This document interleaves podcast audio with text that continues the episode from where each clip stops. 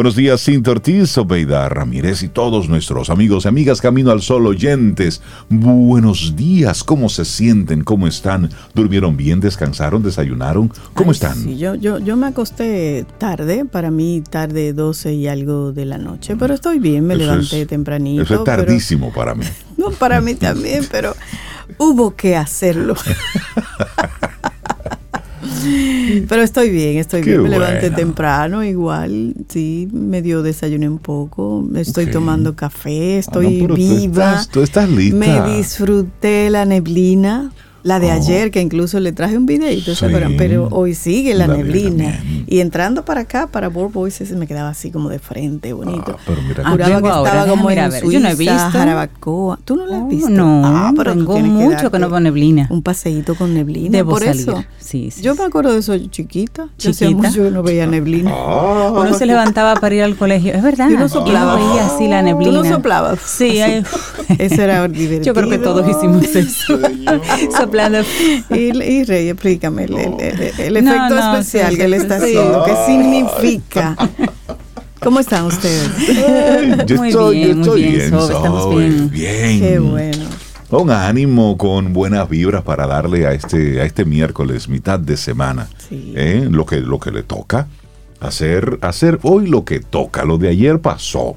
Lo de mañana, eso está por verse, es el hoy lo que tenemos por delante. Así es. Y así queremos entonces invitarte a que hoy te rodees de personas que hagan tu camino fácil, en el buen sentido de la palabra. Es decir, gente que te sume, gente que te aporte. Ah, importante. Y que tú también aportes al otro. Hay gente que no sea complicada. Sí, sí, sí, sí, Pero, pero, pero que así de verdad.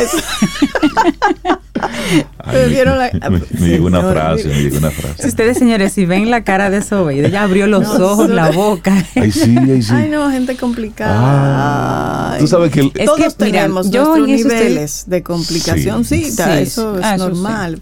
Pero hay gente que se gana el Oscar se gana el Oscar. Mira, había un video. el Nobel. Para que tú veas un y poquito el dramático del año va para. Había un señor como con una manguera de, de, bomberos limpiando una acera.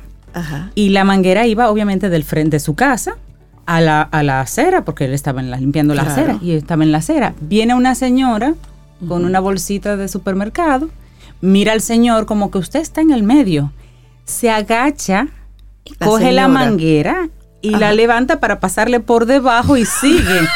Y el, y el meme era, hay gente que, que, es complicada porque ella simplemente tenía que pasar, por, pasar por, encima, por, encima, de una manguerita. Y subió la manguera para que la manguera pasara por encima. Y se pasó la manguera por encima de su cabeza, la deja caer detrás, le dice algo al señor y sigue. Y el señor lo que hace como que se ríe, dice, pero, esta mujer... gente que se complica. A veces nosotros mismos hacemos ese tipo de... Ese era, no, era, su día, no, no, pensó no era su día, no, no, era su día. Yo creo que sí, como tú dices, Sobe, que a veces nosotros mismos pasamos por una complicación sí, así. como que hay un chip y después que como se tú, desconecta. Cintia, ¿qué pasó ahí? Chispea. Tú chispea, pero... sí. pero hay gente pero que hay ese cortocircuito lo tiene ahí. Todo el tiempo. Mira, ayer, ¿qué me pasó? Pues yo salgo corriendo a hacer diligencias, siete de la noche, ah. subo a un sitio para imprimir algo. 7 y 5. Yo, mire, ¿y dónde que se toma el turno? No, ya estamos cerrados.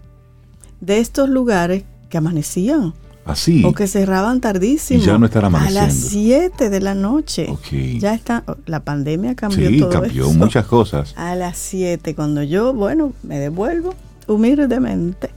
O el carro no prendía. Nada, rey. Nada. Nada. Abría el switch. Y nada. Nada.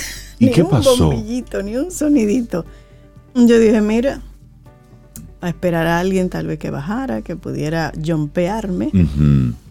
Yo dije, mira, ¿sabes qué? Déjame yo ir resolviendo. Hay un señor muy amable que trabaja ahí, trajo unos cables largos, pero no había el otro carro para... Además hay gente que no le gusta usar su carro para jumpear a otro. Llamé un taxi. ¿Sabe que ellos tienen ese servicio? Claro. Y yo abro el bonete, tú sabes, privando en... Y viene el señor y, dice, y le da un toquecito a los polos. Tan, tan, tan, tan. Usted hizo eso, usted lo, porque yo lo veo como un poco flojo. Mm, ok. Y yo, ajá, pruebe a ver. Prendió el carro. Ya. Listo. ¿Sabes qué hice? Me tocaba hacer un par de cosas más. Sobeida, tráncate en tu casa. Me devolví para mi casa y me quedé ahí. Ya. Ya, sin complicación. Esta mañana dije, ¿prenderá? Intentaste y prendió. Ah, no, hay que, mira, y eso es y eso es estar en tiempo y en espacio. Ay, sí. Es decir, a veces las cosas como que no van saliendo, tú te detienes. Si no fluye, suelta. Ay, yo me tranquilo. siempre para sí, sí, sí, si, no, si no me fluye, yo detengo. Claro, claro. Porque en el mundo las cosas van fluyendo. Entonces, hoy, como que en ese ánimo, rodéate de personas que, te, que te sumen, que sean buena onda contigo y también tú. Sé buena vibra donde quiera que tú vayas. ¿Hay alguna dificultad? Pensamiento rápido, pero para pensar rápido tienes que estar en tiempo y espacio ahí, físicamente, mentalmente en lo que está sucediendo. Porque si no, la otra opción era amargarme. Así es. Y ya tú molestarme y, ajá, ¿y qué yo iba a ganar con eso? Bueno, nada. Nada, con eso no se resuelve. Entonces, vamos a recordar nuestro número de teléfono que es, gracias productora, el 849-785-1110. ¿Usted cree que yo me lo sé? Pues no, yo no me lo sé, yo lo leo cada vez que lo digo. 849-785-1110. Vas a tener que escribir tú mismo ahí ese número para que te lo aprendas. No, no, no, es que, es, que es mejor leerlo. 849-785-1110. ¿Y si me lo cambian? Exacto, cuando ah. ustedes estaban en Colombia, yo quería hacer tu mantra final pero yo de memoria, ¿qué me voy a saber? Y rauda y veloz, Laura Sofía. Lo escribió, es así. Eso, eso es, esa es la producción. Usted tiene toda la información ahí, donde usted la vea. Entonces hoy se celebran días interesantes. Uno de ellos es el Día Internacional de los Premios Guinness. Ah, de los mm. récords mundiales, sí, del Guinness World Records que se celebra este miércoles. Bueno, se celebra el miércoles 18 de noviembre, cuando se va a celebrar realmente. Ah, o sea que yo era, me obsesionaba con esos récords y a mí me encantaba saber. Y los libros y todo eso. Los datos, yo lo compraba, creo que debo tener uno todavía del, hasta el 2000 de los récords Guinness. Me encanta, me encanta leer esos datos. Pero hoy es el Día Internacional de los Premios Guinness. Y el día 18 es cuando se va a celebrar entonces ya esto como, como festividad. Pero es interesante porque ahí en esos libros, ahí tú te encontrabas de todo. Datos Cualquier cosa.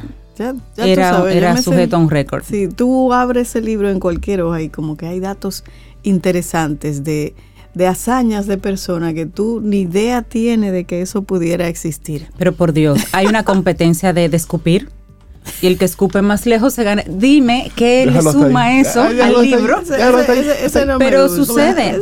Con eso te quiero decir que cualquier la persona que dura más tiempo brincando de un pie o hablando. El beso más largo. El beso más el largo. beso más largo. ¿Cómo pueden? Sí. Bueno, recordamos cuando JM Hidalgo, nuestro querido ah, JM, bueno, pues estuvo precisamente tratando de romper el récord de más horas hablando al aire. Ay, sí me acuerdo. Recuerdo, Esos, son, esos son retos interesantes, muy chéveres. Así es que hoy recordamos un poquitito esto. Y hay otro... sin te se Sí, sí, sí, recordando, recordando eso, e, ese, ese ejemplo que puse, perdón, perdón, pero es que son iniciativas extrañas. No, pero eso es como extraño, porque además, no te preocupes. Usted va a gastar un pasaje en mandar un representante a que mira, o sea, peor lo que van a ah, pero van a, van a, seguir con el tema. Listo, listo, mira. Hoy también es el Día Mundial de la Adopción. Es una iniciativa de Hank Fortener, fundador de la plataforma crowdfunding Adopt Together esto en homenaje a un acto legal y de amor que permite dar a niños y jóvenes huérfanos una familia y un hogar. Usa el símbolo de una carita feliz pintada en la palma de la mano y esto representa el significado como tal de haber convivido en un hogar con hijos biológicos y adoptivos, rodeado de amor incondicional y de alegrías. Así que hoy es el mm. Día Mundial de la Adopción, un acto de amor. Conozco personas que tuvieron situaciones para tener hijos y decidieron pues darle la oportunidad a otro niño y adoptar. Y sucedió que luego, teniendo estos niños en casa adoptivos, pues también salieron embarazados como pareja.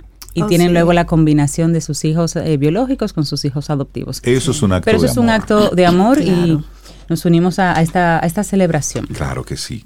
Mira, y hoy también es un día para recordar algo que pasó en el año 1989. Oh, sí, eso es histórico para toda la humanidad, la caída del mundo de Berlín.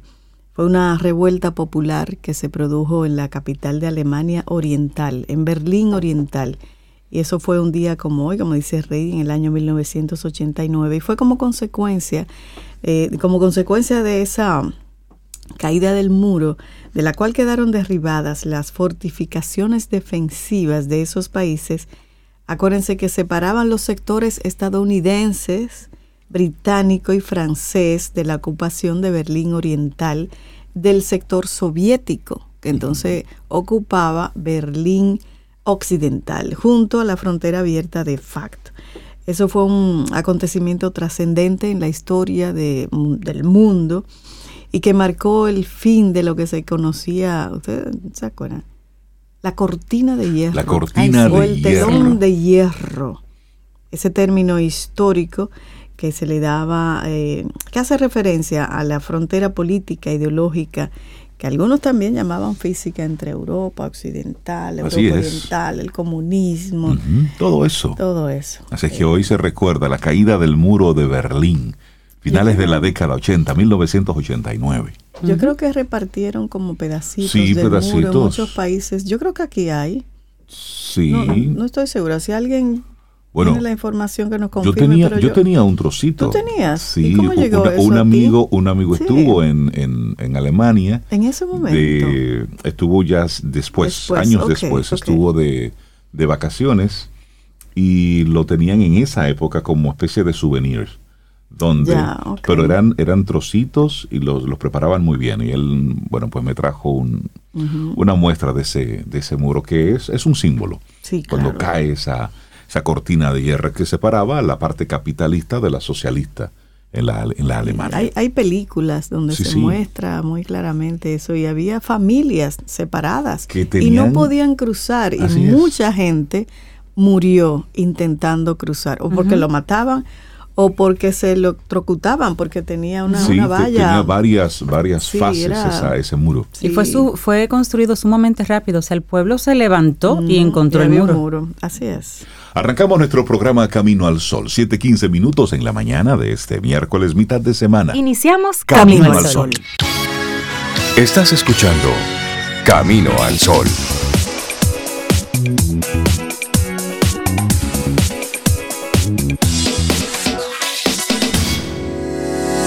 Los titulares del día en Camino al Sol.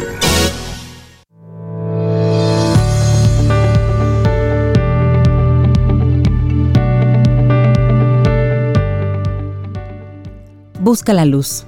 Búscala en todo. Búscala en ti mismo, en tus hijos, en tu trabajo, en tus sueños. Busca la luz en la comida que comes. Busca la luz en las personas con las que te rodeas una hermosísima frase de Debbie Ford. Qué bonito. Buscar la, luz, en todo. Es eso. Ay, sí. Seguimos avanzando, esto es Camino al Sol. Muchísimas gracias por estar ahí conectados con nosotros. De inmediato algunos de los titulares. El número de pacientes en el país que pagan un seguro médico pero no pueden usarlo para recibir asistencia va a aumentar a partir de este 14 de noviembre fecha a partir de la cual en el Colegio Médico Dominicano vetará cuatro nuevas administradoras de riesgos de salud, ARS, a las que llamó a sus miembros a desafiliarse. Estamos hablando de Mafre, de la Monumental, Renacer y CIMAG. Las tres últimas por regiones van a correr así la misma suerte que Universal, la primera en ser abandonada por los galenos quienes, con esta medida, obligan a sus pacientes a agotar un proceso de solicitud de reembolso económico del pago privado de sus consultas médicas. Ante esta nueva escalada del conflicto que las mantiene enfrentadas con los médicos, las administradoras de riesgos de salud se reunieron ayer para evaluar el tema y plantear una posición conjunta. Pero pasadas las seis de la tarde, al parecer, no habían logrado consensuar una posición de cara a los medios de comunicación. Luego de varios intentos para recibir la información, el Departamento de Comunicaciones de la Asociación Dominicana de Administradoras de Riesgos de Salud se limitó a responder, permítannos dilucidar internamente y de consensuar posición mediática como asociación para compartir una respuesta. Esta respuesta al cierre de la edición del periódico Diario Libre anoche, bueno, pues no, no llegó. La Monumental garantizará a sus afiliados la cobertura médica con reembolso de gasto por servicios recibidos. Así hablaba el equipo de comunicación de la Monumental. Pero esto es un tema que pica y se extiende. Repito, ahora mismo tenemos a Mafre, la Monumental, Renacer y CIMAC como que al partir del 14 no van a recibir esos seguros médicos, eso es un tema, y ya Universal fue la primera. Entonces, hay que sentarse a hablar, hay que sentarse a tener esa conversación con los médicos. Y les digo algo, eh, ellos tienen un tema importante, ellos tienen un punto muy importante en esta conversación. Claro, y la salud es un derecho. Por supuesto. Bueno, igual que la educación. Y acuérdense que ayer hablábamos de ese titular de que iban a bajarla. Bueno, ah, preocupa que pretendan cambiar la formación de docentes de excelencia. Ese es un titular hoy de Diario Libre. Ha causado preocupación en el sector educativo la intención de cambiar la normativa 0915 que sustenta el programa de formación de docentes de excelencia cuando los resultados de la última evaluación de desempeño docente realizada en el 2007 arrojaron, oigan bien, que el 73.2% de los maestros del sistema educativo dominicano mostraban un desempeño básico o insatisfactorio en las aulas. Intereses económicos y políticos estarían detrás de las modificaciones que se pretenden introducir a las regulaciones establecidas en la normativa que van a provocar la formación masiva de docentes con poca calidad la ex ministra de Educación, Ligia Amada Melo, y René Piedra, profesor universitario en INTEC y consultor en el Instituto Superior de Formación Docente Salomé Ureña, Liz Fodosu, consideran que es un retroceso a un plan que se evidenció no estaba dando los resultados, pues como país seguimos obteniendo los últimos lugares en las mediciones internacionales, lo que indica que la calidad del docente no es la adecuada. Para la ex ministra, lo que se propone constituye una disminución de las regulaciones que son necesarias para formar profesores que tengan la formación y la calidad para producir cambios significativos en el sistema educativo dominicano que tanto lo necesita. Yo sigo creyendo que hemos sido deficientes en la formación de profesores y eso incide aunque no es el único factor, porque el profesor es un aspecto, pero por supuesto sabemos que el profesor es fundamental en los aprendizajes. Eso explicó la ex ministra Melo. También lamentó que se disminuya la regulación de entrada a la carrera docente, pues entiende que el que entra a estudiar educación demuestre a través de pruebas que verdaderamente tiene la calidad para poder cursar una carrera docente. es eso? Que es de tanta responsabilidad. Claro. Eso dijo la ministra. También criticó que no se estudia a tiempo completo la carrera docente con por lo menos cuatro días a la semana y no un solo día a la semana como asegura actualmente, pues eso no contribuye a la verdadera formación. son como todas las comodidades posibles. y aún de decoración. Sí, y aún así bajarle entonces el nivel. Es decir, ya de por sí, el tener ese tipo de formación. Claro. Bueno. No, y ella, unas declaraciones que dice, oigan bien, me lo advirtió que las universidades se quejaron, pues cuando se puso la prueba de ingreso para estudiar docencia, los estudiantes se quemaban y no entraban y les bajó la matrícula. Y ella dice, las universidades han presionado al MESID, al Ministerio de Educación Superior, Ciencia y Tecnología, y el MESID se ha dejado presionar. Está indudablemente. Está cediendo y no debe ser. Estoy totalmente de, acuerdo con, ella. Hay que mantener esa barra. Bueno, cambiamos de tema. Prohíben consumir y vender alcohol en Santo Domingo desde las 12 de la noche. Esta es una medida de interior y policía que procura reparar los daños por la alteración del orden público. ¿Cómo el asunto? Vamos a ver. El Ministerio de Interior y Policía prohibió desde este lunes, desde el lunes 7 de noviembre, de forma temporal, el consumo y la, y la venta de bebidas alcohólicas en la provincia de Santo Domingo desde las 12 de la medianoche hasta las 8 de la mañana del día siguiente. Y esto con la finalidad de preservar el orden público. Esta medida está contenida en la resolución 007-22, firmada por el ministro Jesús Vázquez el pasado viernes 4 de noviembre.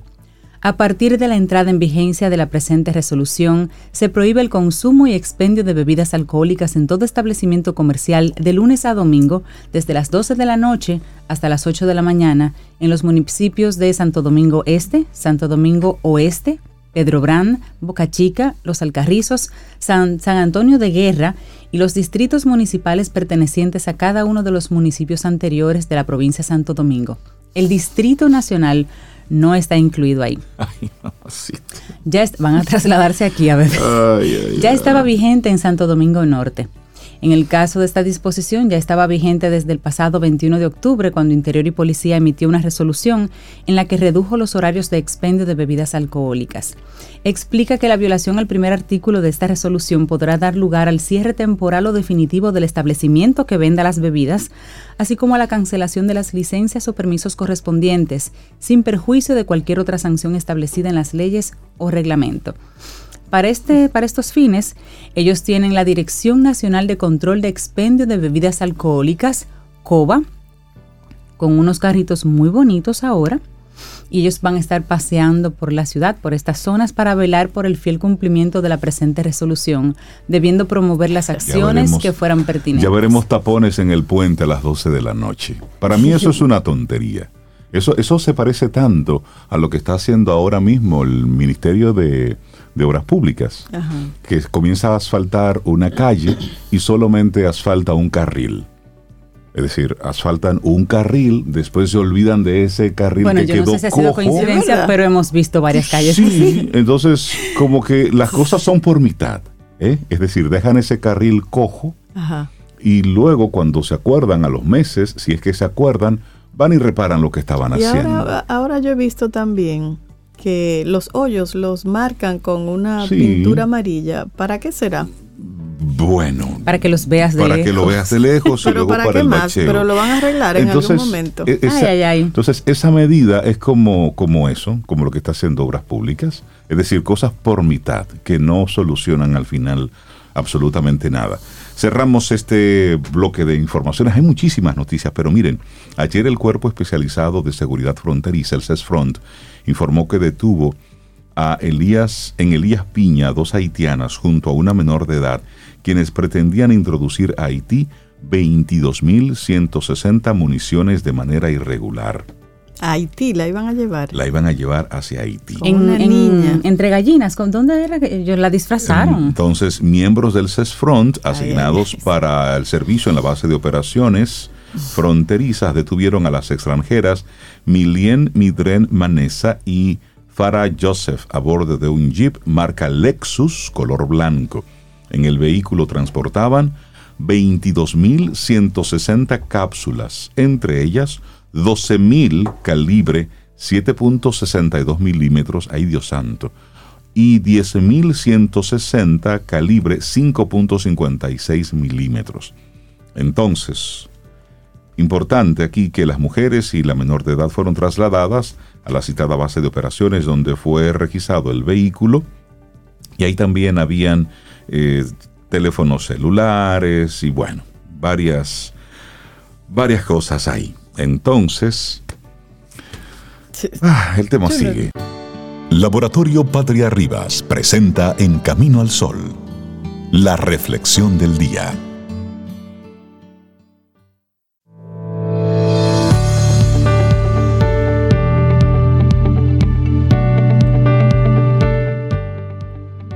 Rodéate de personas que solo te elevan más alto.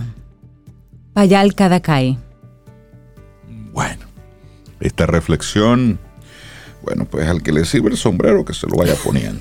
Cuatro enseñanzas del Tao para manejar a las personas difíciles. Y si una de esas personas difíciles eres tú, ya sabes cómo te van a manejar. Yo no soy difícil. Para ti mismo. ¿Sabes que la gente difícil tiende a decir lo primero que dice, yo no soy difícil?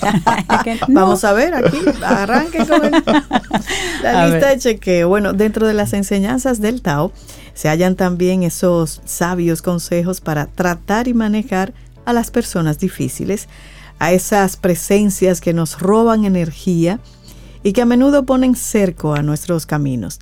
Según los principios del Lao Tse, en estos casos lo mejor es mantener la serenidad, vaciarse de emociones negativas y quitar poder a quien disfruta arrebatándonos la calma.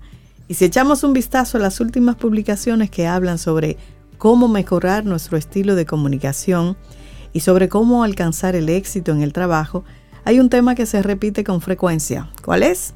La necesidad de aprender a manejar a las personas difíciles. Ahora bien, somos conscientes de que esa etiqueta le da nombre a un pequeño cajón desastre y que por tanto conviene definir antes de nada qué entendemos por personalidades difíciles. Aclaremos eso. Dentro del mundo de la empresa y del coaching, se tiene constancia de que para sobrevivir en nuestros contextos sociales debemos convivir a la fuerza con unos perfiles de personalidad muy concretos. Nos referimos a las personas pasivo-agresivas y también a las mm. narcisistas. Hmm. Son presencias que pululan en casi cualquier escenario, que hacen uso del abuso verbal, de la manipulación y que en ocasiones su mera presencia ya nos enturbia. En los últimos años, gran parte de las publicaciones que tienen como objetivo enseñarnos a manejar a este tipo de situaciones se nutren de las enseñanzas del Tao por varias razones. La primera por su buen manejo de las emociones, la segunda por la adecuada gestión de esos estados con los que podremos, en última instancia, afrontar el abuso del poder, poner límites y mejorar nuestros estilos de comunicación. Entonces no importa que los textos de Lao Tse tengan tantos siglos de antigüedad.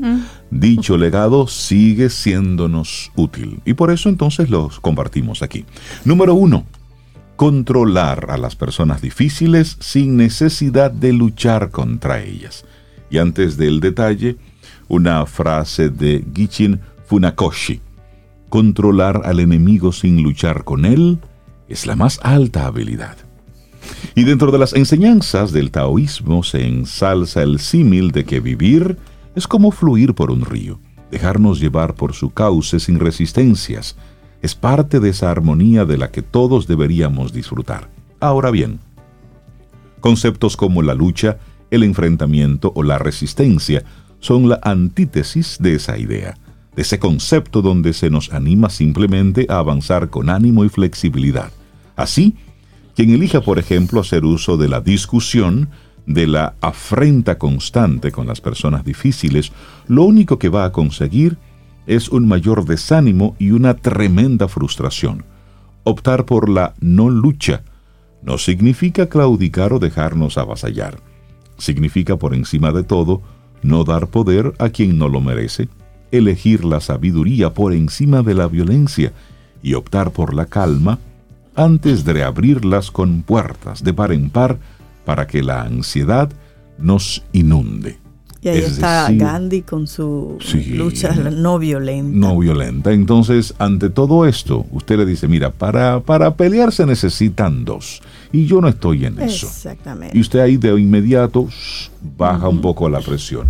Y no le sigue el juego porque hay personas que mentalmente están preparadas para la batalla constante, para la discusión constante, y ahí no hay forma de ganar. Ah, para nada. Bueno, el segundo, vacía tu taza de emociones negativas. Y bueno, como rey hizo una frase, yo voy a usar esta de Bruce Lee. el vacío es el mejor punto de partida. Así que abandona todas tus ideas preconcebidas y sé neutral. ¿Sabes por qué esta taza es tan útil? Porque está vacía. Mm. Interesante. Las personas difíciles a menudo nos estropean el día con una sola palabra o con un comentario. No importa lo irracional que sea su mensaje. Lo inapropiado de sus acciones nos afecta sí o sí. Uno de los consejos que nos transmite las enseñanzas del Tao es que cuanto menos reactivos seamos, más espacio nos quedará para hacer uso del juicio. Intentemos, por tanto, controlar la angustia, las emociones negativas. Una vez la persona difícil haya llevado a cabo su maniobra, contaremos hasta 10 y respiraremos hondo. Nadie tiene derecho a estropear nuestro día, así que nos vaciaremos de rabias, de despechos y de mal humor uno a uno. La mente debe quedar como una sala despejada, ahí donde el viento contaminado entra por un portal y desaparece al segundo por el otro. La taza vacía de Bruce Lee. Es difícil, pero es un logro si lo haces. Bueno, la tercera sugerencia, sé proactivo, no reactivo. Las personas difíciles a veces nos convierten en víctimas de sus artes malsanas. Poco a poco acumulamos tanto odio, malestar y frustración que corremos el riesgo de reaccionar de la peor manera. Y no es lo adecuado. Tarde o temprano nos arrepentiremos de esa reacción y sobre todo de no haber puesto límites con anterioridad. Yo también tengo una frase para esto. Es el credo de Jit Kune Do. No seas esclavo de nada ni de nadie. Logra la verdadera libertad. Y el Tao nos recomienda aprender a ser proactivos. Pero ¿qué significa eso exactamente? Quiere decir que debemos aprender a tomar el control de los acontecimientos, en lugar de quedarnos mirando cómo suceden las cosas. Un consejo que nos propone las enseñanzas del Tao es que cada vez que veamos a una persona difícil, intentemos ponernos en su lugar haciendo uso de la siguiente frase. No debe ser fácil. No debe ser fácil vivir así el día entero. No debe ser fácil llevar ese ánimo. No debe ser fácil. Ánimo a todas partes. no debe ser fácil llevar sus zapatos, su situación en casa. Sí. Algo hay ahí. Porque con eso también logras un poquito de, empatía. Claro, de empatía. Frases, no debe ser fácil caerle mal a todo el mundo, o que todo el mundo te critica, o tener tan poca paciencia con las cosas. Eso te da un poquito de empatía. Entender la perspectiva ajena nos va a permitir estar preparados para controlar mejor la situación. Hará que cuando nos dispongamos a prestar ayuda, esta sea más oportuna, ya que cuando hagamos una crítica constructiva, esta sea un poco más acertada y motivadora. Así es. Bueno, y número cuatro, la fuerza del bambú. Y antes de explicar un poco, el Tao del liderazgo dice, hay momentos en los que cuando todo lo demás falla, no queda más opción que ser contundentes, como el bambú que coge fuerza tras haber sido doblado. En ocasiones ocurre, mientras circunstancias con las personas difíciles llegan a un límite y quedamos no solo arrinconados, sino que nos sentimos doblegados, incluso completamente humillados. En esos instantes, el Tao nos recomienda visualizar un bambú. También ellos se doblan, también ellos reciben el impacto del viento fiero, que desea controlarlos y tenerlos bajo su poder. Sin embargo, esto nunca ocurre, porque el bambú obtiene su fortaleza de su flexibilidad. El hecho de que se doblegue hace que tenga mayor fuerza para reaccionar. También nosotros podemos hacerlo. Cuando sintamos que hemos llegado al límite, ese momento de alzarnos con mayor fuerza para generar un cambio. No haremos uso de la violencia, porque fuerza no es violencia, es capacidad de respuesta. Lo repito, no haremos uso de la violencia, porque fuerza no es violencia, es capacidad de respuesta, es saber posicionarnos con valentía ante quien osa convertirnos en algo que no somos y que, y que no somos. No somos personas débiles. Uy, qué contundente eso. Bueno, y para concluir, las enseñanzas del Tao contienen maravillosas ascuas de conocimiento que siguen encendiendo nuestra capacidad de aprendizaje, alumbrándonos con su templanza para manejar con mayor sabiduría las complejidades del mundo actual. Así es que aprendamos de ellas y apliquémosla siempre que nos sea posible. Controlar a las personas difíciles sin necesidad de luchar con ellas. Vaciar tu taza de emociones negativas ser proactivo, no reactivo. Y por último, la fuerza del bambú. Cuatro enseñanzas del Tao para manejar a las personas difíciles. Un escrito de Valeria Sabater que compartimos aquí en Camino al Sol. Laboratorio Patria Rivas presentó En Camino al Sol, la reflexión del día. Tomémonos un café. Disfrutemos nuestra mañana con Rey, Cintia, Soveida, En Camino al Sol.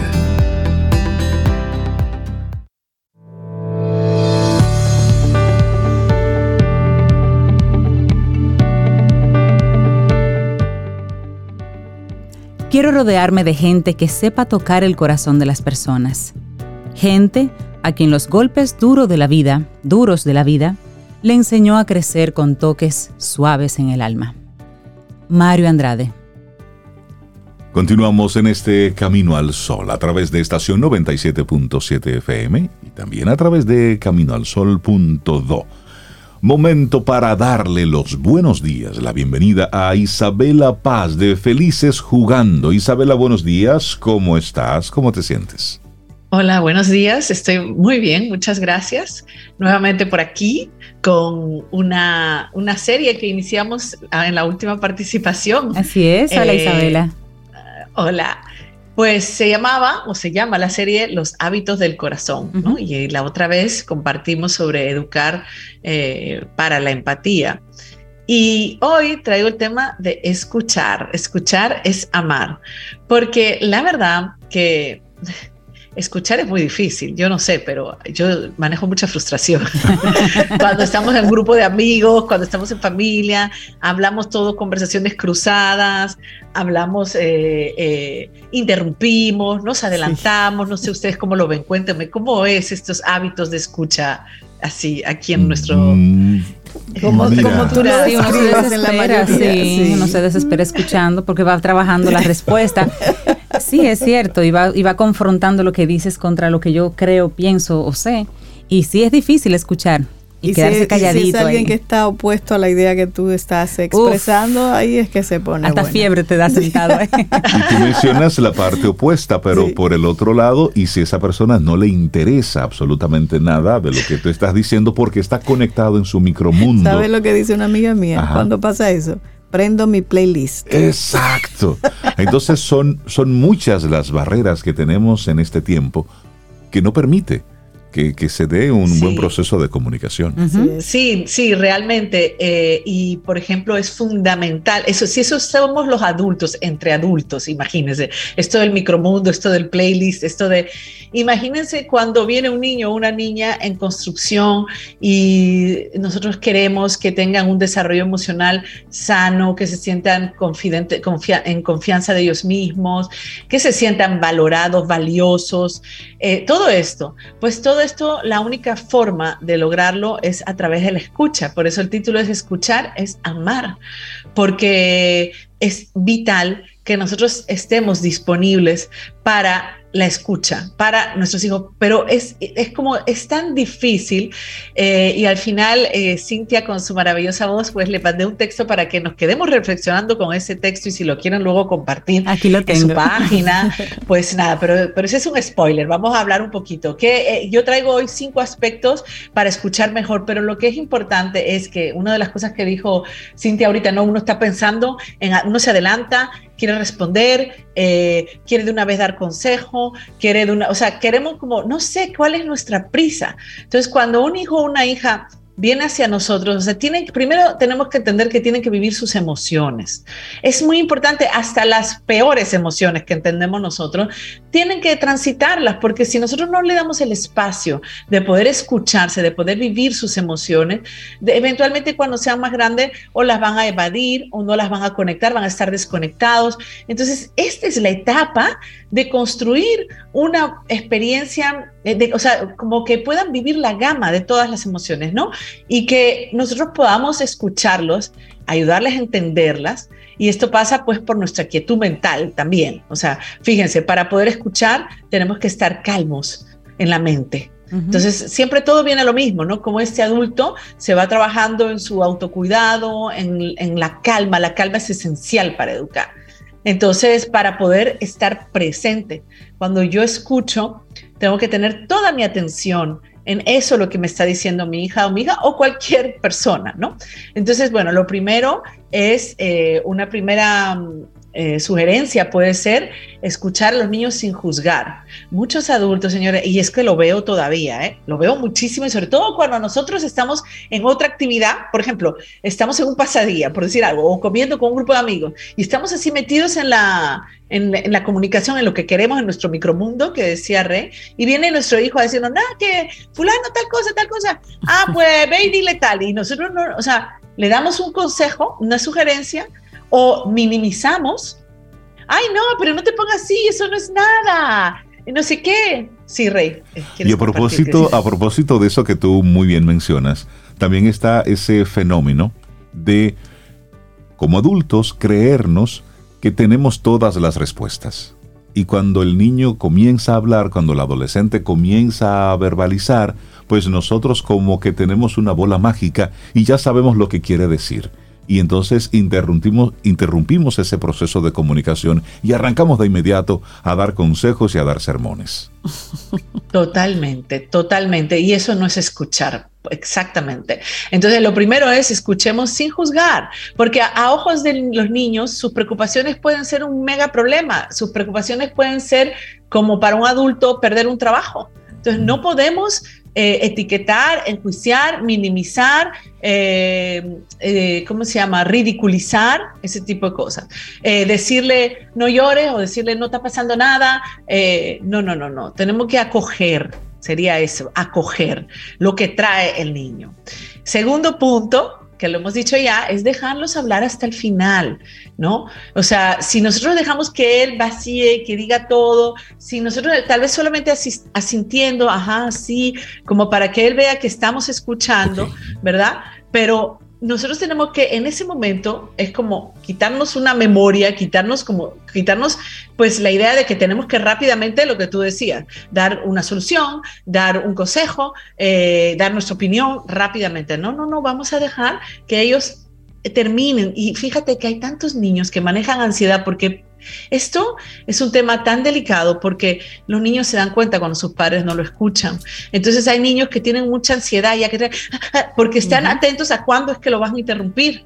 ¿no? Interrumpir o ignorar o no, o sea, obviar, ¿verdad? Lo que decíamos ahorita. Otra cosa súper importante, un tercer aspecto, es darle al niño o a la niña el sentimiento de que hemos comprendido. Y para esto, pues nosotros podemos reformular, reparafrasear, o sea, volver a coger su idea central eh, lo que está diciendo con nuestras propias palabras, pero tal cual, es como devolver un espejo, es como decir, ah, pues entonces, a ver si te, a ver si te entendí. Lo que pasa es que te quitaron la pelota y era tu turno y nadie respetó tu turno. Es, sencillamente, ahí es un momento de sencillamente devolver lo que el niño te trae, sin aportar una opinión, sin aportar un juicio, sin aportar, eh, agregar información o interpretación. Tampoco interpretamos. O sea, fíjense qué, maestría, es, una, es un arte el escuchar, porque qué rápido yo quiero coger el control. Y fíjense, y aquí también hay algo muy importante, cuando yo estoy escuchando al otro, yo también tengo que estar muy atento a lo que a los mensajes que me manda mi cuerpo y lo que me dice, porque a veces lo que el otro me trae toca cosas importantes para mí que yo quiero evadir, que yo no quiero conectar, que me recuerdan a algo y entonces yo eh, interrumpo, desconecto. O sea, para yo poder escuchar al otro también es muy importante yo estar atento a mis señales corporales y emocionales. Y para eso nuevamente les digo que creo que solo puede escuchar la persona que está conectada con su interior. Y recuerden, vivimos en una sociedad enfocada para desconectarnos. Esa es la enfermedad del siglo, o sea, cómo yo no sentir, eso es como el objetivo de esta cultura consumista, de esta, no de RD, de, en general del mundo. Global, claro. Sí, hay como una especie de, de agenda paralela para que no podamos comunicarnos de forma efectiva. Sumando a lo que tú estás compartiendo, Isabela, también está ese fenómeno de, de habla que yo te estoy oyendo mientras físicamente estoy haciendo otra cosa. Ay, claro, claro. Es decir, ocurre mucho cuando papá, mamá, bueno, ahora que tenemos el tema del trabajo en la casa, por ejemplo, eh, estamos haciendo algo, el niño se nos acerca para hacernos una pregunta, un comentario, y seguimos en nuestra función, lo que estábamos haciendo. Dime, dime, dime, dime rápido. Y, dime rápido. Sí, sí, sí, qué bueno que lo traes, qué bueno que lo traes, porque es que no estamos escuchando, no nos detenemos. Tú puedes decirle al niño, mira, en este momento no puedo escucharte, eh, déjame terminar esto para poner toda mi atención en lo que tú me tienes que decir, porque es que es un niño o una niña que se escucha se siente importante, siente que valoramos sus emociones, siente que valoramos todo lo que trae, lo ayudamos nosotros, ¿a qué lo acompañamos? Sencillamente a poder expresar su mundo emocional. Y nuevamente con el teléfono, mientras estamos con el teléfono, gracias Rey, no estamos escuchando, nosotros no somos computadora, no somos multitask, no lo somos. Cuando tú estás en una tarea, Tú no puedes estar en dos simultáneas, tú pierdes información, eso está demostrado. Entonces, cuando tú vas a escuchar, tú tienes que dejar el teléfono a un lado, tu trabajo. Tú puedes decir, espérate un momentito, si no es una emergencia, ¿no? Pero tú le dices al niño o a la niña, eh, yo sé que es importante para ti, dame un momento. Claro, si son chiquiticos, pues tal vez no hay ni momento, tal vez hay que acudir, que si es una rabieta, que si es un, y también eh, nuevamente hay que dejarles experimentar su rabieta, su ira, su cólera no hay emociones malas, ¿no? Claro, el comportamiento sí puede ser inadecuado, eh, tirar un jarrón a la cara de una persona, eh, producto de una rabieta, pues claro, pero también aquí estamos hablando de cómo escuchar es a un nivel emocional. Entonces, es permitir al niño, y aquí voy a la cuarta, eh, cuarto aspecto para poder escuchar, y es concentrarnos en las emociones de los niños. Necesitan vivirlas, necesitan eh, que, nosotros hagamos el espejo de decirle lo que tú estás sintiendo, esto, esto, esto, te sientes muy enojado. Y esto, esto sí es algo que se va haciendo, porque en las escuelas lo están haciendo. Y eso es muy bonito cuando yo veo una familia que me cuenta que el hijo de chiquito de cuatro o cinco años te dice, no, porque yo estoy muy enojado, porque tú me dijiste y estoy frustrado. Y te salen con una gama de emociones que ni yo sé manejar. Eso es una belleza y eso es algo que se va haciendo, porque no quiero decir que todo es oscuro y que no hay esperanza, porque la verdad que estamos haciendo quizás poco a poco este trabajo, pero es importantísimo ponerle nombre a la emoción que está experimentando y ayudarlos. ¿Para qué? Para que ellos integren vocabulario, porque todo lo que tú expresas, entonces deja de ser un síntoma conductual. Sí, Cintia. Isabela, y eso me recuerda el caso que una vez comentamos aquí en Camino al Sol de un papá, que él decía que el método que utiliza para criar a sus hijos es pensarse a sí mismo como el anfitrión de sus hijos en este planeta. Y a sus hijos se los trata como visitantes a este planeta, visitantes que él trajo, que él invitó. Y él decía con esto que le quitaba ese, esa normalidad, ese exceso de confianza de tú eres mi hijo y como tú eres mi hijo yo te trato como yo quiero. Tú eres mi visitante, yo soy tu anfitrión y con eso pongo una, un, siempre una presencia de un límite, un respeto, un tratamiento especial, porque yo como anfitrión... Un cuidado. Trato a mi visitante diferente. Entonces le quito como ese exceso de confianza de... Tú, eres, tú estás ahí, te doy por sentado y como tú eres mi visitante, siempre tienes un trato especial. Y al mismo tiempo, Isabela, para completar esa idea de Cintia, es apoyar de una forma u otra al hijo a que conozca el mundo nosotros como adultos hemos olvidado que fuimos niños y que desconocemos, que no sabemos. Y no hacemos preguntas tontas, es que las hacemos porque no sabemos. Entonces, los adultos lo filtramos todo desde nuestra óptica adulta. Entonces, minimizamos cualquier duda, cualquier micro terremoto que esté padeciendo un niño o una niña en un momento, porque todo lo filtramos desde nuestra óptica de adulto. Y eso que decía Cintia, de observar al niño, verlo como ese visitante, de mira, este es el mundo. No, como tu propiedad. Correcto no como tu propiedad ni, tu, castigo. el mismo Khalil Gibran decía, tus hijos no son tus hijos, son los hijos, de, la, vida. Vienen a través de ti. Exacto. Pero no te pertenecen. no te pertenecen. Eso está muy buena herramienta, fíjate, la que, la que nos han dado.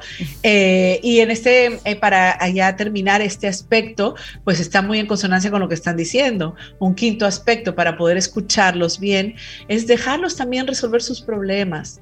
Dejarlos, cuando una persona habla, y piensa y toma, cuando una persona habla de sus emociones, de lo que está viviendo, toma distancia. Y cuando tú tomas distancia, tú eres capaz de hacer una evaluación tú mismo. ¿Qué puede hacer? ¿Qué puedo hacer con esto? ¿Me entiendes? Lo importante es encontrar quien nos escuche. Entonces, eh, es decir, que nuestro acompañamiento eh, sería, puede ser a partir de preguntas, dependiendo de la edad, obvio, ¿verdad? Eh, podemos guiarles, pero sin imponerlos, haciendo preguntas que puedan ayudarlos a ellos a encontrar una solución. ¿Cómo tú crees que tu amiguito se sentiría mejor? ¿Cómo tú crees que tú puedes arreglar esto? ¿Qué pasaría si no funciona? Tú sabes, cosas así, para guiarlos. Interesante la conversación que hemos tenido con Isabela Paz y tenemos un, escrito para cerrar este segmento, Isabela. Sí, entonces, Cintia lo puede leer y quiero que lo reflexionemos bien, que, porque creo que es una buena guía para, para entrenarnos en mejorar nuestra escucha. Bueno, pongan a grabar ahí, aunque sea su celular. Se llama así, sobre la escucha, y dice, cuando te pido que me escuches y empiezas a darme consejos, no has hecho lo que te pedí. Cuando te pido que me escuches y empiezas a decirme por qué no debería sentirme así, estás pisoteando mis sentimientos. Cuando te pido que me escuches y sientes que tienes que hacer algo para resolver mis problemas, me has fallado, por extraño que parezca. Escucha. Todo lo que pido es que me escuches, no que hables o hagas, solo que me escuches.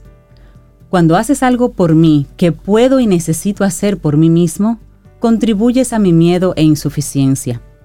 Pero cuando aceptas como un simple hecho que siento lo que siento, no importa lo irracional, entonces puedo dejar de intentar convencerte y ocuparme de entender qué hay detrás de este sentimiento irracional. Y cuando eso está claro, las respuestas son obvias y no necesito consejos. Los sentimientos irracionales tienen sentido cuando entendemos lo que hay detrás de ellos. Tal vez por eso la oración funciona a veces para algunas personas, porque Dios es mudo y no da consejos ni intenta arreglar las cosas. Solo te escucha y deja que lo resuelvas por ti misma. Así que por favor escucha, y solo escúchame. Y si quieres hablar, espera un minuto para tu turno y yo te escucharé. Qué lindo. Precioso. Es anónimo, eso es, eso es, lo saqué de, de una eh, me llegó esa información hace muchos años a través de una persona que estaba en recuperación y me, tocó muchísimo desde la época. Los invito a todos a seguir mejorando nuestra forma de escuchar. No, no olvidemos que escuchar es amar. Isabela Paz, de Felices Jugando, un gran abrazo. Muchísimas gracias por regalarnos gracias hoy por el tema. este tema. Escuchar es amar. Un abrazo. Que tengas un, feliz día. Lindo día. Gamma Knife en Camino al Sol. ¿Y qué sigue después de la radiocirugía con Gamma Knife? La radiocirugía con Gamma Knife en la mayoría de los casos se aplica en una sola dosis. Algunas personas con síntomas moderados obtienen alivio a medida que pasa el tiempo, reduciéndose, controlándose o eliminándose la sintomatología. Luego de la radiocirugía con Gamma Knife, el paciente tendrá una cita de seguimiento con el médico radiocirujano y con su médico de cabecera. Cada cierto tiempo se les realizarán estudios de seguimiento para valorar la evolución del tumor. Soy el doctor Ismael Peralta, neurocirujano del Centro Gamma Knife Dominicano, y les hablaré de la radiocirugía con Gamma Knife para tratar tumores meningios en nuestro segmento por Camino al Sol o a través de nuestra web caminoalsol.do. Gamma Knife en Camino al Sol. Ten un buen día, un buen despertar. Hola. Esto es Camino al Sol. Camino al Sol.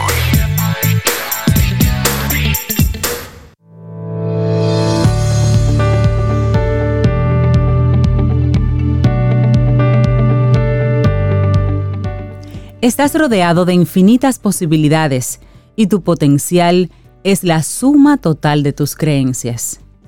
Stephen Redhead Seguimos aquí avanzando en este camino al sol. Muchísimas gracias por conectar con nosotros a través de estación 97.7 FM y caminoalsol.do. Miren que este es un programa muy serio. Pero, cuando, yo vi este, el, tema que vamos a tocar a continuación, yo dije, ay, qué bueno, me van a, me van a, leer los sueños. Pero no, pero no. Darle los buenos días, la bienvenida a... Ay, no era eso, no era eso. Vamos a, ver de qué va. María Eugenia Ríos Lama, psicóloga, docente, directora de Nueva oh. Acrópolis Dominicana. Maru, buen día. Oye, es un programa muy serio, por favor, muy serio. Buen día, Maru, qué bueno verte. Hola, muy buenos días a todos, gracias. Hablemos Yo quiero darle primero las gracias a María Eugenia, que ella me mandó una bandita de lo que se le pone a los perritos aquí. Amarilla. Amarilla. Ah, se dice, de águilas. De las águilas. Para Lía. Me la regaló. Pobre perrita, que ya no sabe lo que se está poniendo. Oye. ¿Cómo que no? Fue Thor que se la mandó de regalo. Se la mandó de regalo a Lía. Ah, ya. Thor tampoco sabe lo que mandó. A Thor, María Eugenia. Pero ustedes están con una chispa increíble. Maru, qué bueno conectar contigo. Hoy hablaremos sobre los sueños. Ay, mensajeros del futuro. ¿Cómo así, mensajeros del futuro? Bueno, hablaremos primero de los sueños. ¿Por qué?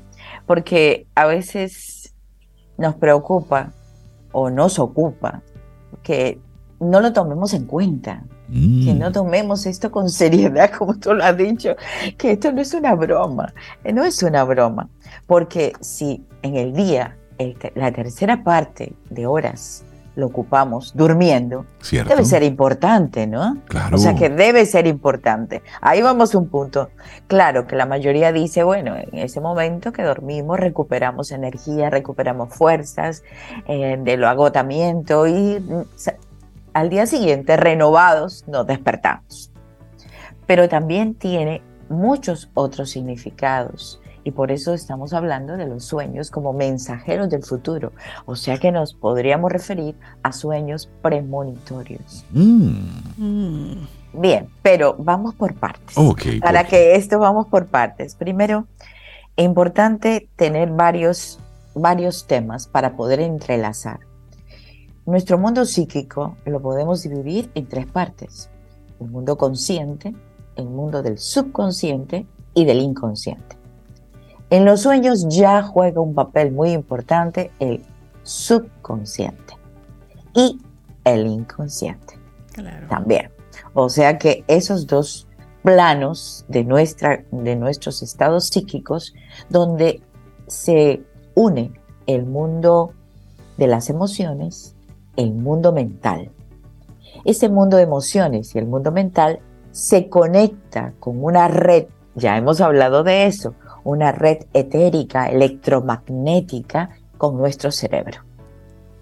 Esa red es el puente, es el canal fundamental para que nosotros digamos, oh, me acabo de acordar del sueño, recuerdo el sueño que tuve o no lo recuerdo.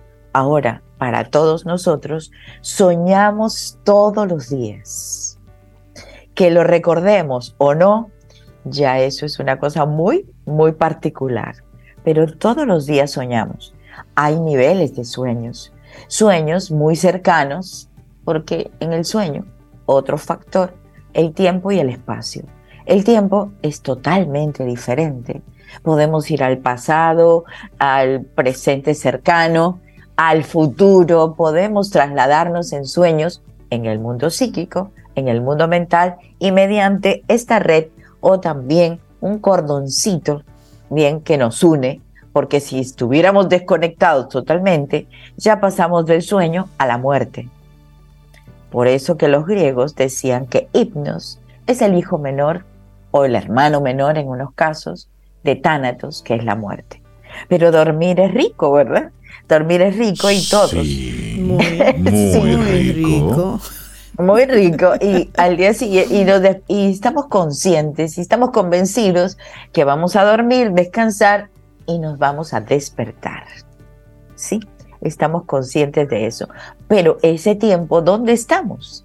¿Dónde hemos, ¿A dónde hemos viajado en ese tiempo? Hemos viajado a nuestro subconsciente. En casos muy, muy profundos es al inconsciente, pero hemos ido a ese, a ese mundo, a esa dimensión ya les dije cómo. Normalmente puede ser tres, cuatro horas que soñamos, aunque dormamos ocho. Pero el proceso del sueño es lento hasta entrar en un sueño profundo. Hay personas que viven con un sueño muy liviano, se despiertan de todo, todos los, todo lo que está en el entorno, los ruidos, le produce eh, una inquietud, salta, brinca de la cama, incluso puede intervenir en el sueño. Si mm. hay alguna gotera, puede intervenir en su sueño porque están en un sueño muy superficial. Pero para otras personas, cuando entran en un sueño profundo, se puede establecer con un electroencefalograma. Podemos entrar en las ondas y saber que estamos en sueño profundo. Bueno, en ese sueño profundo, como les dije, nos trasladamos al futuro. Aquí yo tengo que decir algo muy importante porque somos muy serios, muy serios. okay. No solamente entrar a un libro del significado de los sueños, que hay muchos, hay muchos, sino también tenemos que conocer a la persona que sueña. O sea que debe haber una entrevista previa.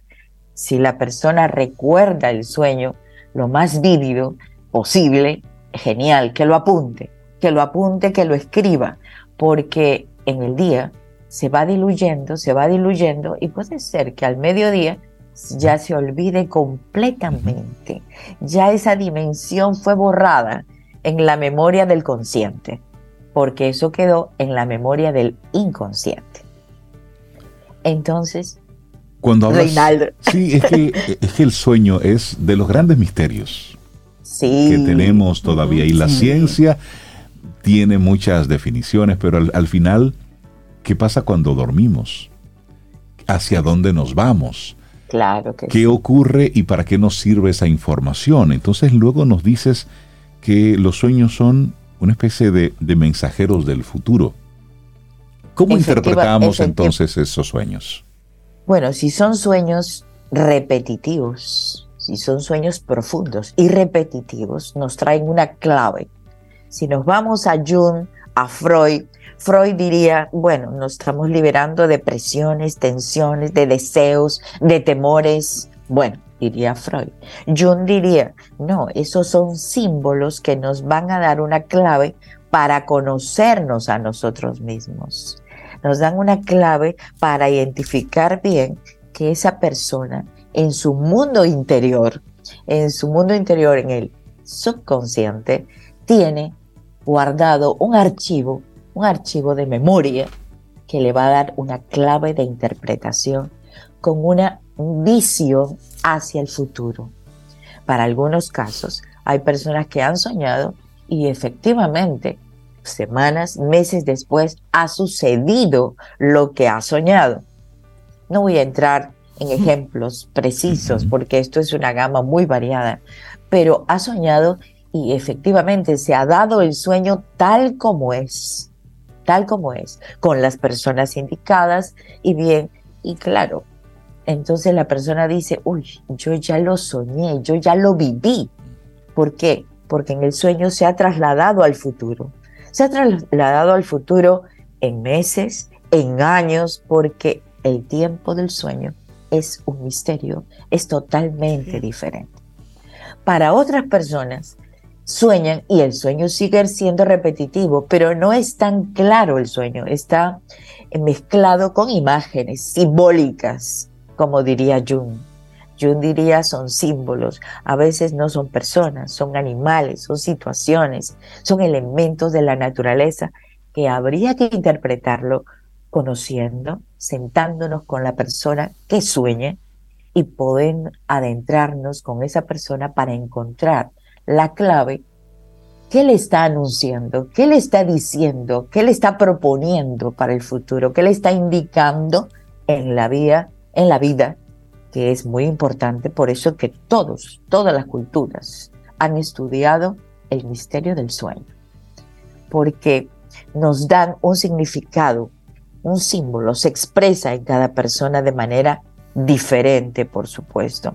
Incluso les decía que dicen que Jung dice que durante el sueño nos revela algo importante. La conexión con una familia, la conexión con algo que tiene que resolver en su vida, un paso que tiene que tomar, una decisión. O sea que, imagínense, estamos ante un elemento que si le ponemos atención, le ponemos cuidado, eh, escribimos nuestros sueños, nos preparamos para dormir bien, porque eso también es importante, es importante. No, no, no, no es caer rendido y tirarse en una cama, no, no, no. Eso es prepararse para dormir bien. Incluso hay recomendaciones, recomendaciones de la habitación, recomendaciones del lugar, recomendaciones de uno mismo, la vestimenta, la limpieza, los estados de purificación, estados de conciencia concentrados para poder dormir. Los sueños. Mensajeros del futuro. Nos quedan. Esto, esto, Maru, creo que vamos a tener que hacer varias partes. porque estoy seguro que nuestros amigos Camino al Sol oyentes ya están ahí enviándonos. Y si yo me sueño con tal o cual cosa, van a tener muchas preguntas para fines de interpretar. Entonces, claro que sugiero que abramos entonces una especie de. Hagamos un paréntesis aquí. Sí, porque es un tema poco común. Sí, poder explorarlo aquí, claro que sí. Claro, y, es importante para los amigos que algunos, algunos psicólogos van a decir son sueños biológicos que tienen influencia solamente el entorno. Otros nos podemos ir a un lugar más cercano, tenemos una preocupación en el trabajo y nos trasladamos al trabajo y resolvemos un problema. Pero ¿cuándo lo resolvemos? Mientras dormimos. Mm. seguimos trabajando. Nuestro cerebro sigue trabajando, nuestra mente, emociones. Es riquísimo el sueño. O sea que es un mundo para investigar, para conocernos mejor y para encontrar la clave que muchas veces no sabemos a dónde queremos ir. ¿A dónde queremos ir? ¿A dónde queremos llegar? ¿Cuál es la finalidad de nuestra vida? ¿Qué estamos haciendo aquí? Puede haber una clave de esos en un sueño premonitorio como lo ha habido en muchos, en muchos mm, personajes de la historia. Personajes de la historia con grandes sueños y realidades, por supuesto. O sea que el sueño es una realidad nuestra. Buenísimo, María Eugenia Ríos Lamas de Nueva Acrópolis. ¿Actividades en estos días? Actividades en estos días, o eh, perdón, mañana jueves, Platón y los mitos para elevar la conciencia.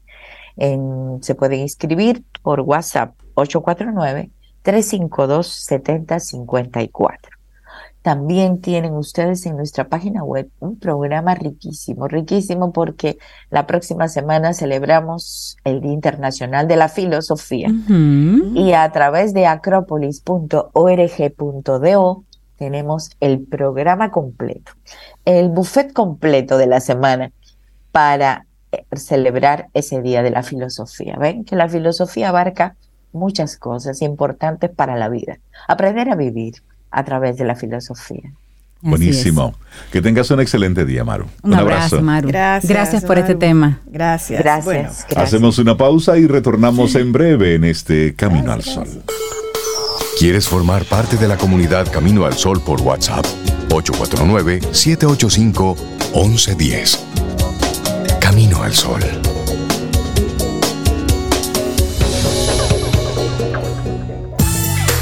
Ten un buen día, un buen despertar. Hola. Esto es Camino al Sol. Camino al Sol.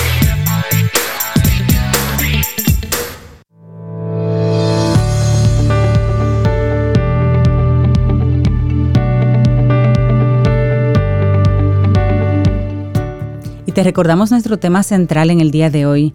Es que te rodees de personas que no sean complicadas que faciliten la vida, por Dios. Y esta siguiente frase es de Jack Canfield. Esencialmente hay dos cosas que te harán más sabio. Los libros que lees y la gente que conoces. La gente que conoces, eso es importante. Bueno, y como, como cada miércoles tenemos esa oportunidad de conversar con nuestros amigos de Seguros Sura República Dominicana y nuestro segmento Quien Pregunta Aprende con Escuela Sura. Y hoy tenemos dos expertos, no un profe, no, tenemos dos. dos por uno hoy. Darle los buenos días a Patricia Nanita, cofundadora de Stamina. Patricia, buenos días, bienvenida a Camino al Sol, ¿cómo estás? Muy bien, muchísimas gracias. Qué bueno. y también recibimos a Rafael de Peña, gerente de empresas Sura. ¿Cómo estás, Rafael? Muy bien, buenos días, buenas a todos los oyentes. Hacía, unos cuantos días que no nos veíamos, Rafael. Sí, desde pandemia. Qué bueno que conectamos con ustedes dos para hablar hoy sobre emprendimiento. Retos, crecimientos en el camino de un emprendedor. Va a estar buena esta conversación. Así es. Y vamos a iniciarla de inmediato con, con Patricia como emprendedora y mentora de emprendedores. O sea, esa es una combinación que ella tiene. Hablemos de este, de este proceso de emprendimiento. ¿Qué te convierte en un emprendedor, Patricia? Bueno, yo diría que te convierte en un emprendedor, primero, el decidir asumir un riesgo. Tú tienes que tener algo ahí que, te, que tú tienes miedo, que te quieres atrever y te decides a dar ese paso. No necesariamente en el área de los negocios, se puede emprender en muchísimas áreas, pero específicamente en el área de los negocios, cuando tú deseas iniciar un negocio, lo empiezas, pero sobre todo perseveras. Ahí es donde está la clave en la perseverancia de seguir día a día a pesar de cualquier dificultad. Me gusta esa definición, que ella dice que hay que tener un miedo ahí para sacarlo y entonces aprender, porque uno normalmente el miedo lo paraliza. Un corazoncito asustado. Sí, algo que te vibre ahí. sí, es así, porque sobre todo en el emprendimiento hay que tener presente que tú vas a, lanzarte algo desconocido. Uno no sabe todo lo que va a suceder en el día a día, entonces ese miedo va a estar ahí y lo importante es afrontarlo y empezar a superarlo día a día. Qué bueno. Por muchos planes que usted tenga. Ese está ahí. Y tú hablabas de miedo, sobre. Sí, sí, sí, claro. Eh, por eso, por ese, ese miedo. Y entonces, ¿qué hacer con el miedo para emprender? Porque va a estar ahí, como tú dices. Sí, es así. Yo pienso que son dos pasos fundamentales. Lo primero es la acción. La acción va matando al miedo porque los miedos son muchas veces mentales. Nosotros creemos que tenemos eso ahí y que nos va a pasar lo peor y nos damos cuenta cuando empezamos en el camino, wow, pero no es tan grave como yo lo pensaba. Entonces vamos avanzando, vamos dando los pasos y ya ahí nos damos cuenta de que podemos llegar a un punto superior y superior y llegamos más lejos de lo que nos imaginábamos en el inicio. Y la segunda parte es cambiar la mentalidad de ver el fracaso como algo negativo, porque realmente uno aprende día a día de cualquier situación que se le va presentando en el camino. Claro, y ese es el gran desafío porque a uno le construyen que cometer un error es fracasar. Exacto. Y no es así, no es así. Al contrario. Sí, te, te, llegó a pasar así, encontrarte con ese desafío de un día caerte y... Sí, yo realmente tuve la suerte de encontrarme con la metodología Lean Startup, que es la que nosotros aplicamos, que es innovación, que tú te das cuenta de que no son fracasos, sino que son aprendizajes. Y tú dices, bueno, hoy no vendí nada, pero fue porque esta estrategia no me funcionó. Mañana voy a intentar otra y ya entonces ahí veo cómo va evolucionando esa siguiente estrategia y es un aprender en el camino. Cuando tú lo ves desde esa perspectiva, ya tú no le tienes miedo al fracaso. Exacto. Y, es, cambiar la narrativa. Y me gusta mucho como tú mencionas, es, es cambiarnos esa narrativa porque a veces pensamos que nos está yendo mal y de inmediato lo primero que pensamos es, y sacamos el látigo, yo no sirvo para esto, este negocio está mal, y comenzamos entonces a cargarlo con una serie de cosas que no, no aportan a la conversación y a lo que yo debo hacer en este momento. Entonces, la próxima pregunta que tengo para ti, Patricia, yo espero que tú tengas todo el tiempo del mundo, varios días para responderla, porque ¿qué debe hacer un emprendedor para tener éxito en los negocios? ¿Cuáles entiendes tú que son esas, esas claves? Bien, en primer lugar yo considero que tú tienes que definir qué es el éxito para ti, porque el éxito en los negocios es diferente para cada persona. Una persona puede considerar el éxito en los negocios el hecho de poder compartir más con la familia, que por eso es que decide emprender. Para otra persona puede ser generar mucho dinero. Para otra persona puede ser hacerse famoso, posicionarse en algo que le gusta y ser referente en esa área. Entonces, primero tienes que definir qué es el éxito para ti, conocerte muy bien para irte por el camino del emprendimiento en un área en la que tú disfrutes, que te guste, que los retos que se presenten, tú disfrutes el hecho de ir resolviéndolos en el día a día. Entonces, por eso es primero un proceso de conocernos a nosotros mismos, también de trabajar nuestras habilidades esenciales como emprendedores. Un emprendedor tiene que saber vender, tiene que saber comunicarse, tiene que reunir esas habilidades que le permitan progresar en el negocio. Y luego, muy importante, aprender todo acerca de dos áreas fundamentales. La primera es la administración de tu negocio, finanzas, recursos humanos. Tienes que saber de todo cómo va a funcionar tu negocio, aunque no hagas todo tú, porque tú tienes que saber dirigir para poder tener éxito en el negocio. Y por otro lado, hacerte experto en eso que tú decidiste que quieres hacer.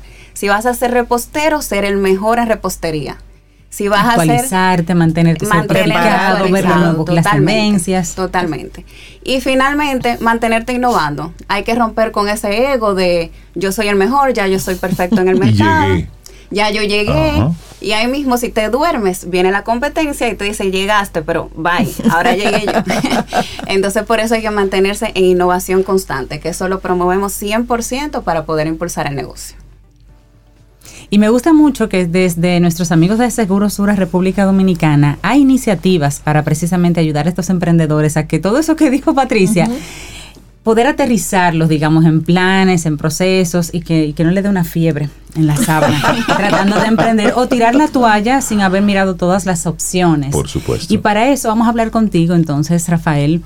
Cuéntanos un poquito de Empresa Sura, que es el concepto bajo el cual ustedes apoyan a emprendedores. Sí, les cuento. Empresa Sura nace de esa, esa capacidad de entender cómo potenciamos la pequeña y mediana empresa, cómo le aportamos sostenibilidad y competitividad. Es muy importante, aquí conecto con lo que decía Patricia, para ser competitivo necesitamos mirar el entorno, conocer qué hace la competencia, pero es para ser mejores, para fortalecernos. Y de ahí nace Empresa Sura, como nosotros, adicional a ser esa compañía aseguradora que le vende al cliente una póliza, le acompañamos a ser sostenible y competitivo. Empresa Sura se entrega de dos formas, en transferencia de conocimiento, donde tenemos aliados como Patricia, o en asesorías personalizadas, donde también contamos con un equipo de expertos internos y externos. Nosotros apalancamos el negocio en seis áreas, lo que es la parte financiera, talento humano, tecnología, modelo de operación, desarrollo de mercado y la parte legal. Son seis áreas bastante importantes para todo tipo de negocio. No necesariamente las pymes. Es una invitación que le hacemos a todos nuestros clientes y futuros clientes que nos permitan darle esa mano amiga, hacer esa mesa de ayuda que le permita ser competitivos y sostenibles. Eso, eso es un factor muy diferenciador de ustedes en, Seguro Sura, ese, ese concepto de empresa Sura, porque ustedes dan un producto, un servicio que son las pólizas de riesgo y demás, pero ustedes se han abocado, y lo hemos conversado en otros momentos, cuando, cuando surgió Empresa Sura, no sé si recuerdan, hace algunos años, en que ustedes quieren que ese mismo cliente el año que viene pueda tener una póliza más grande porque es una empresa más grande, porque es una empresa más sólida. Ustedes apuestan a que su gente crezca y sigan de la mano con ustedes, pero ustedes apuestan al crecimiento de sus clientes. Sí, nosotros nos vamos a la parte estratégica. Si ese cliente crece, crecemos nosotros y crece también su asesor de seguros, que es una pieza súper clave en este negocio. Una visión holística, integral y muy empática además con, con sus clientes. Entonces, dentro del marco de todo lo que ofrecen a través de Empresa Sura, pues está Stamina. Sí. Ustedes tienen una alianza con Patricia precisamente. Loco por preguntar qué es Stamina. Stamina. Sí, nosotros eh, tenemos Stamina, una aliada súper, súper fabulosa para nosotros. Igual que Stamina, contamos con otros 17 aliados más que nos permiten acompañar a esos clientes en la fase de implementación. Luego de que Empresa Sur acompañe a ese cliente con toda esa estrategia de qué debes hacer, nuestros aliados entran en el cómo, cómo lo hago, con quién me acompaña, quién me ayuda y aquí tenemos estamina con nosotros hoy. Buenísimo. Entonces... yo pensé que era Patricia. Estamina ahora, cambiado de personaje. bueno, la empresa Estamina con Patricia.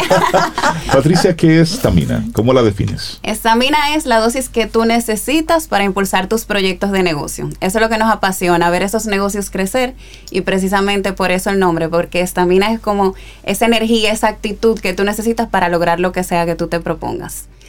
Entonces, ¿y cómo apoyan ustedes a los negocios? Sí, nosotros ofrecemos los servicios de asesoría y capacitación para negocios que están, desde que están iniciando, que ni siquiera tienen una idea de negocio, pero saben que quieren emprender. Desde ahí nosotros los acompañamos y luego a medida que van avanzando en las diferentes áreas. Y junto con Sura, bueno, pues fascinadísimos con esta alianza porque nos motiva mucho las empresas que se preocupan por las demás empresas, como esa es nuestra pasión, y Sura tiene esa visión muy clara. Eh, los apoyamos también con temas de capacitación para emprendedores, para dueños de negocio, para todas esas MIPIMES que necesitan esa mano amiga, como comentaba Rafael. Buenísimo. Recuerdo que tuvimos la oportunidad de, acompañar a Sura cuando inauguraba un espacio exclusivamente para los emprendedores. Diciembre de 2019. ¡Wow! Entonces, que lanzamos Empresa Sura. El espacio sigue, sigue disponible, la gente puede visitarles, acompañarles allá, buscar respuestas. Totalmente, ese espacio está disponible para clientes y no clientes, donde nosotros ahí podemos disponer y conectarlos con nuestros aliados y entregarles esos servicios que le permitan ser competitivos y sostenibles. ¿Cómo, llegan a ustedes? Cuenta con, también con un espacio de formación, de capacitación, un aula, donde tú como pyme, cliente de Sura, puedes disponer de ese espacio incluso llevar tus empleados, tus colaboradores a que se capaciten. Ah, para dar entrenamientos allá. eso, acuérdense, sí, cuando sí, fuimos, sí, Muy, muy, muy chévere, muy bonita, muy bien equipada, sí. Es importante cómo conecta un cliente con nosotros, un prospecto, a través de nuestros canales digitales, nuestra página web, nuestras redes sociales, a través de mi WhatsApp directamente, pero muy importante el asesor de seguro. El asesor es esa persona que siempre ha estado ahí para ese cliente, que va de la mano, que conoce ese cliente. Es muy importante esa figura clave, experta en seguros, pero que también debe velar porque su cliente siga vivo y que crezca. Por supuesto, y es, es, una, es una combinación perfecta. Darle las gracias a Patricia Nanita, cofundadora de Stamina, y a Rafael de Peña, gerente Empresas Sura, por ser hoy nuestros profes en Quien Pregunta Aprende con Escuela Sura. Muchísimas gracias. Muchísimas gracias. Siempre bienvenidos aquí. Stamina, me gusta eso. La dosis que tú necesitas para que te eche para adelante. Muchísimas gracias. Hacemos una pausa y retornamos un taller. en breve. Ah, hay un taller. Sí, hay un taller que quieren compartir así rápidamente. Cuéntanos un poquito, Rafael. Sí, súper interesante, valioso. El próximo 17 de noviembre, eso es el próximo jueves, en horario de 2.30 a 6 de la tarde. Es un taller, es un curso, taller teórico y práctico de temas impositivos. Ahí vamos a contar con la exponencia de, de cabeza, no sabemos lo que es del César. Súper importante y más que muchas de las pymes tienen lo que es su cierre fiscal a final de año. Sí. Y hacer una buena declaración nos apoyaría muchísimo en ese tema de pago de impuestos. Ahí vamos a conocer todo lo que es la oficina virtual de la DGI, el ITEVIS y todos los reportes que tú debes como empresario cargar mes tras mes en la página.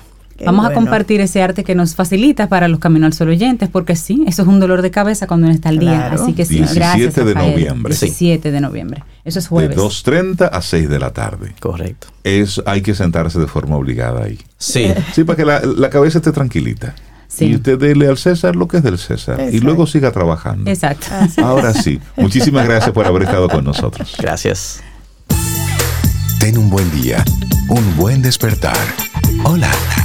Esto es Camino al Sol. Camino al Sol.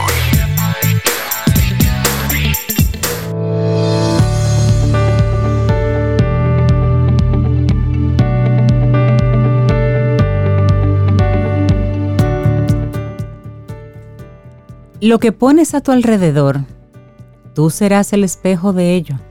Así que rodéate de cosas que amas.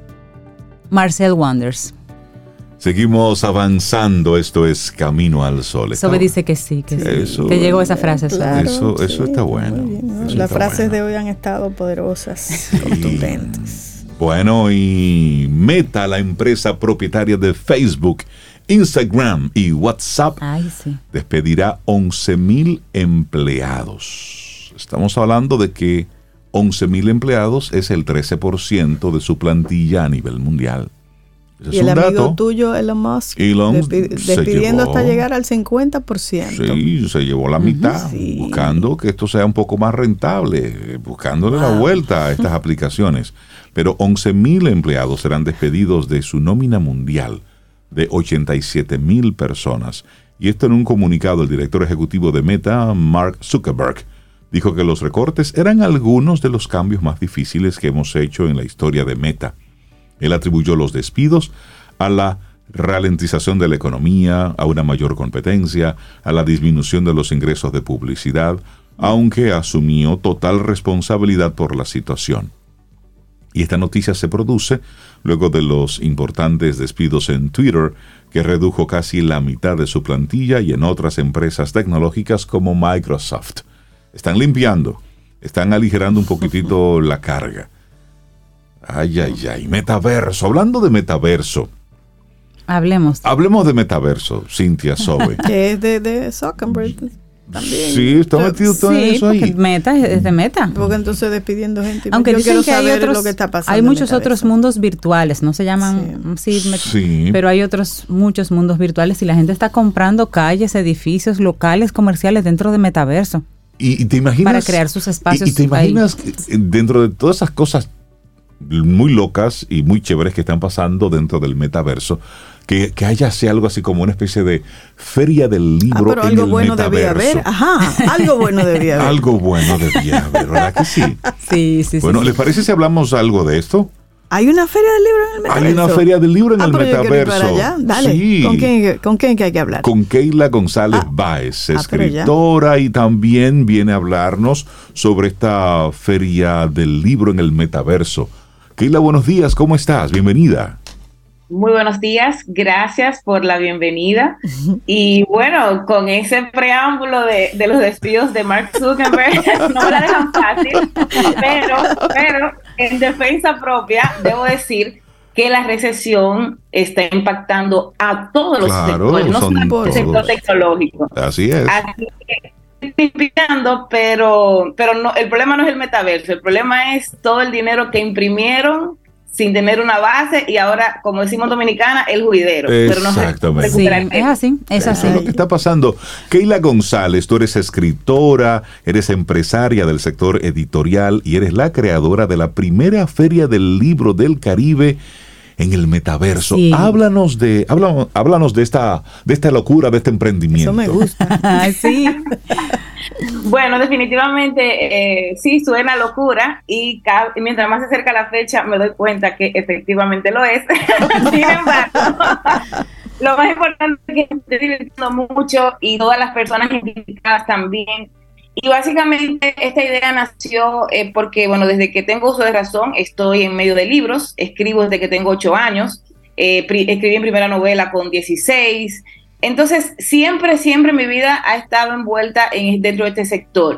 Um, en el 2020 fui invitada por Erika Montero, una tremenda visionaria venezolana, que ella creó una ciudad que se llama Expo Winco.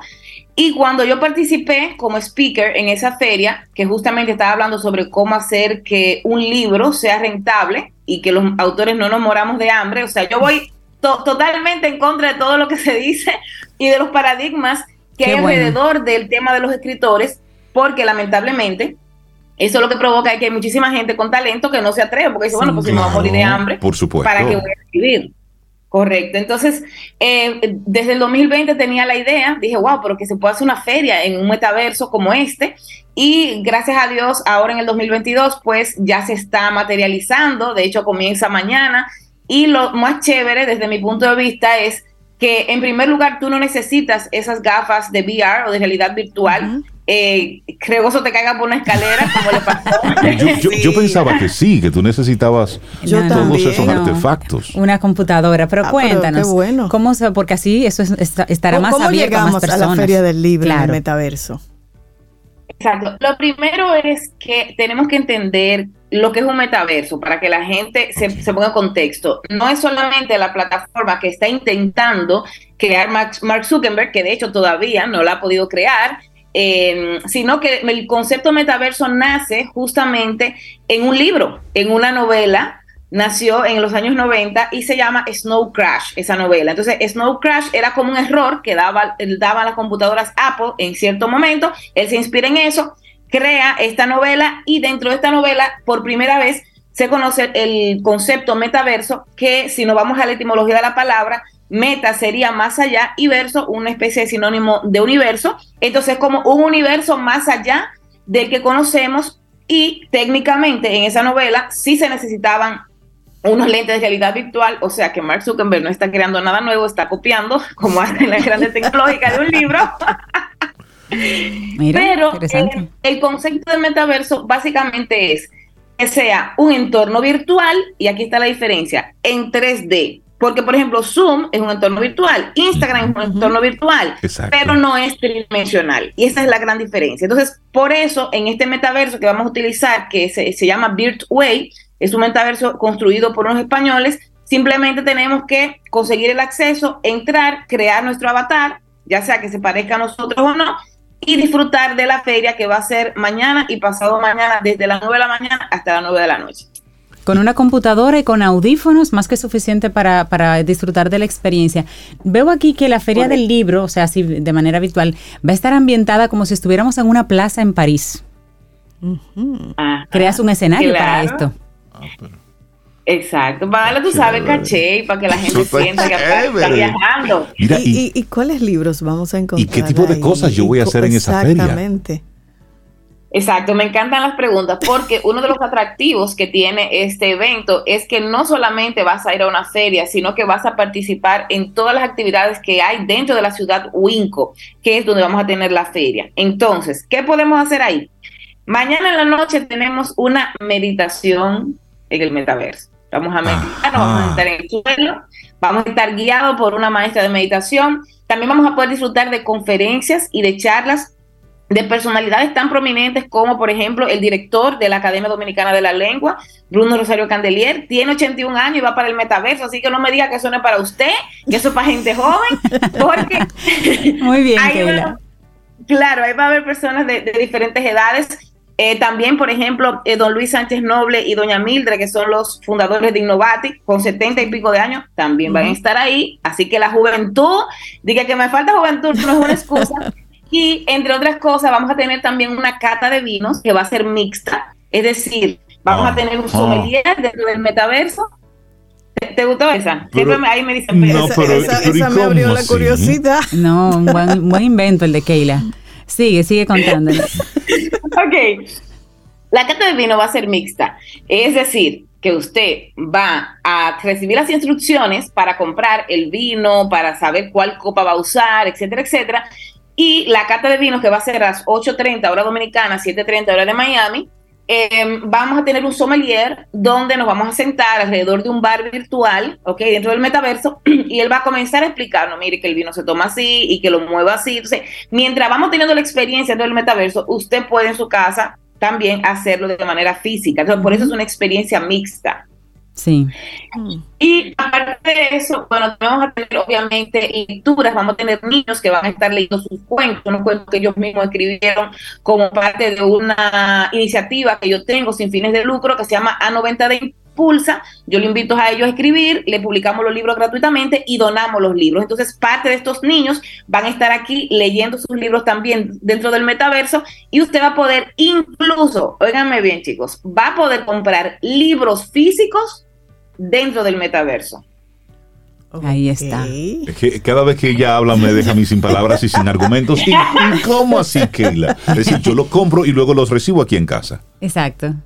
Exactamente, muy bien. Usted da clic, le sale la pantalla de Amazon y usted tiene la posibilidad de comprarlo físico o digital. Buenísimo.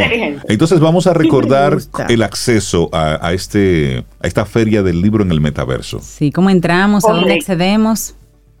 Genial. Pueden entrar a través de mi página web, keitagonzalezbaez.com. Ahí van a tener toda la información. Van a dar clic en la pantalla en la primera pantalla ahí pueden acceder o también en las redes sociales oficiales de High Fest RD, porque quiero también, chicos, que eh, algo que me emociona mucho, que yo no me había dado cuenta, es que es la primera feria o el primer evento de cualquier categoría dentro de un metaverso creado por mentes dominicanas. Así que los dominicanos estamos adelante, que no me digan nada más. Qué bueno. Exacto, entonces pueden entrar a través de High Fest RD en Instagram o también pueden entrar a través de mi página web también en Instagram, Keila González Baez, y ya. Buenísimo. Bueno, pues. Y ya dice ella, oye, yo ya estoy.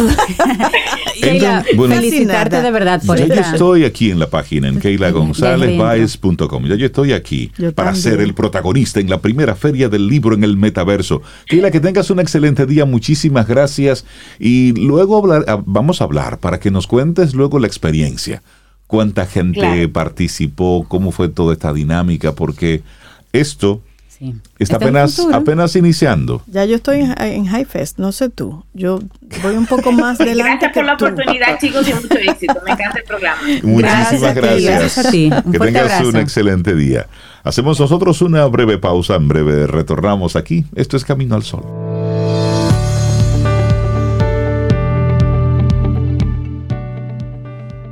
Nosotros vamos llegando ya al final de nuestro programa por este miércoles, mitad de semana. De semana. Digo semana. Oh, oh, es el metaverso. No, yo sé qué es lo que está pasando. Ese sacrificio que él lleva en dos semanas. pero cuando es decisión de uno mismo. No es sacrificio. No, es, que a veces es un sacrificio con, intención. Cuando le está tirando la toalla, ya vamos a. Ay, Dios mío. Señores, ¿Lo, hago público? No, no, no, déjalo así. Señores, mañana jueves y el universo sigue conspirando si usted quiere. Y si nosotros estamos aquí tendremos un nuevo Camino al Sol. Y esperamos que hayas disfrutado del contenido del día de hoy.